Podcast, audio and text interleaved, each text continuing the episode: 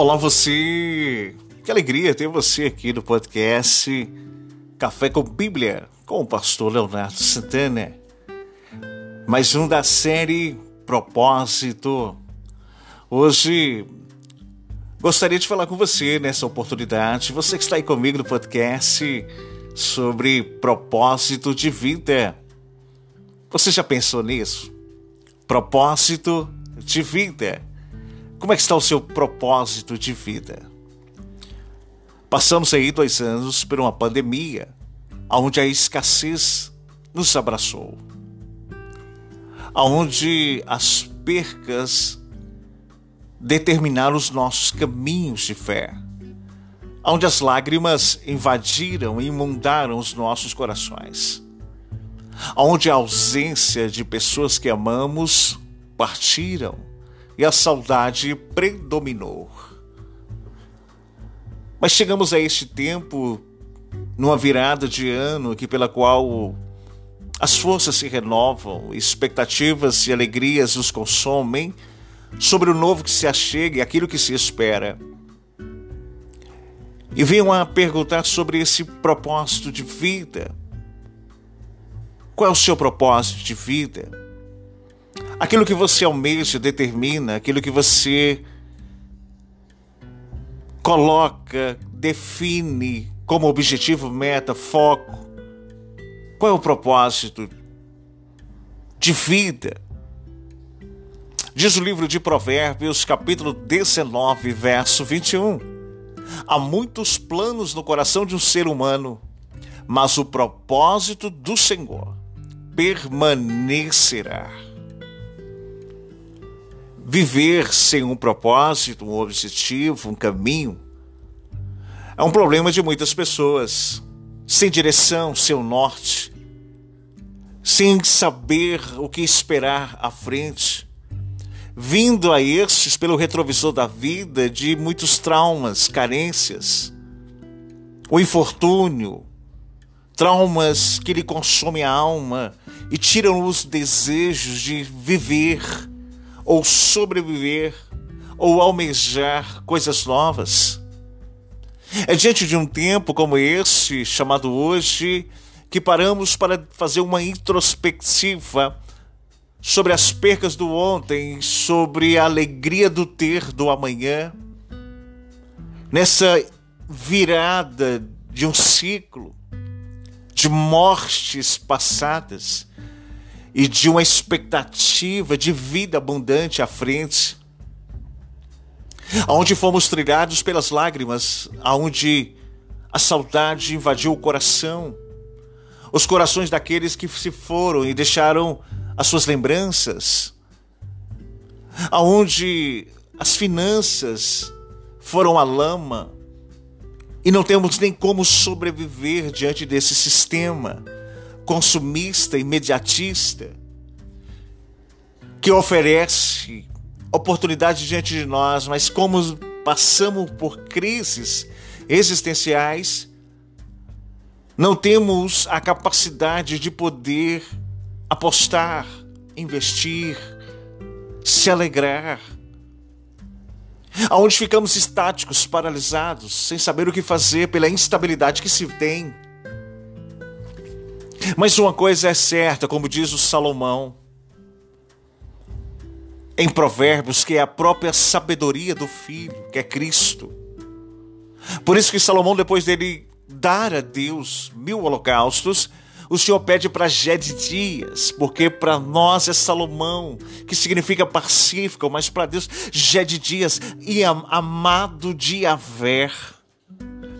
Depois que ele oferece sacrifícios, Deus pergunta para com ele: O que tu queres, Salomão? Ele diz para com Deus: Eu quero sabedoria. Ele estava dizendo: Eu quero a mente do seu filho, pois se eu tiver a mente do filho, eu vou saber dar bons conselhos. Então, o livro de Provérbios é a sabedoria, é a mente do filho, que pela qual Paulo, quando sobe ao terceiro céu, ele olha por retrovisor da eternidade, ele vê esse diálogo. E ele coloca no livro de Coríntios O segredo de Salomão, irmãos, é ter a sabedoria, a mente do filho. Então ele escreve em Coríntios, capítulo 5, 17, se não me falha a memória, ele coloca: temos que ter a mente de Cristo. Mas no livro de Provérbios 19, 21, há muitos planos no coração do ser humano, mas o propósito do Senhor permanecerá. O propósito de Deus é maior do que o propósito que temos. O propósito do Senhor, de um Pai que direciona, que provê, que protege, é muito maior daquilo que vivemos, do ser humano.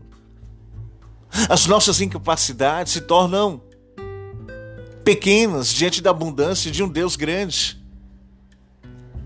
A primeira coisa que precisamos entender é o propósito de Deus para nós. Cada pessoa é parte de um projeto grandioso do Senhor e individualmente de um grande propósito. Muitas pessoas são infelizes por não entender isso. Você não existe por acaso, Deus tem um propósito para o teu ser. Deus determinou um caminho para a sua eternidade.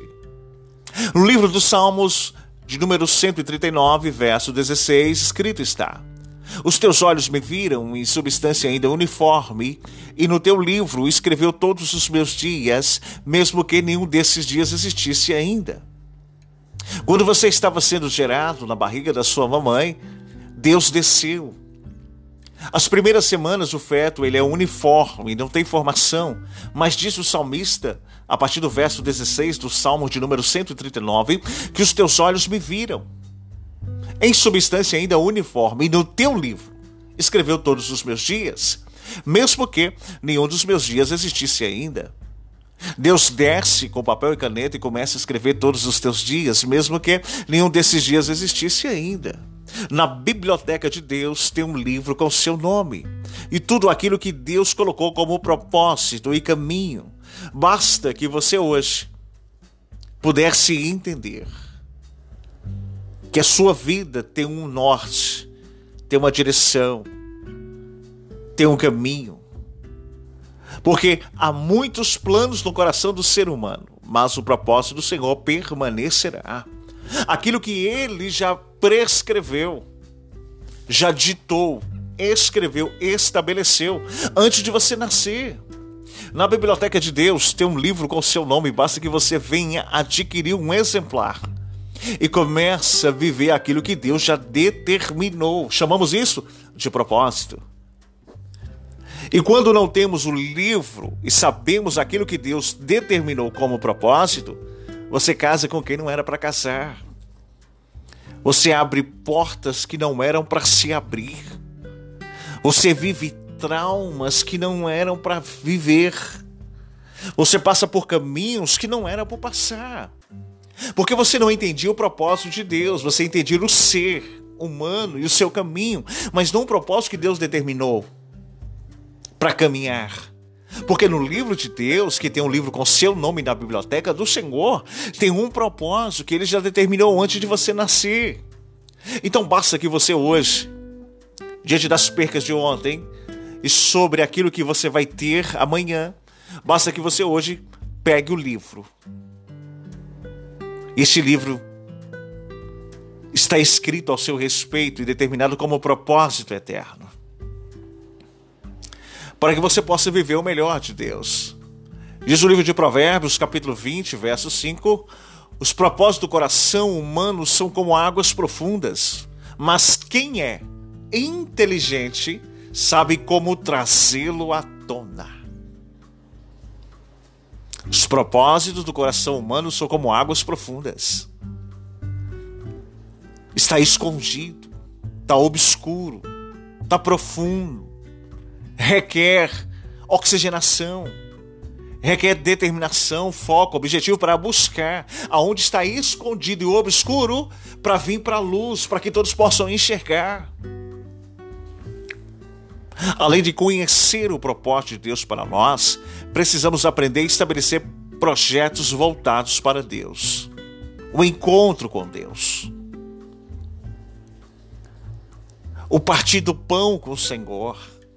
Quando recebemos um propósito de Deus, aprendemos a retribuir e viver este propósito fazendo tudo que Deus tem como direção.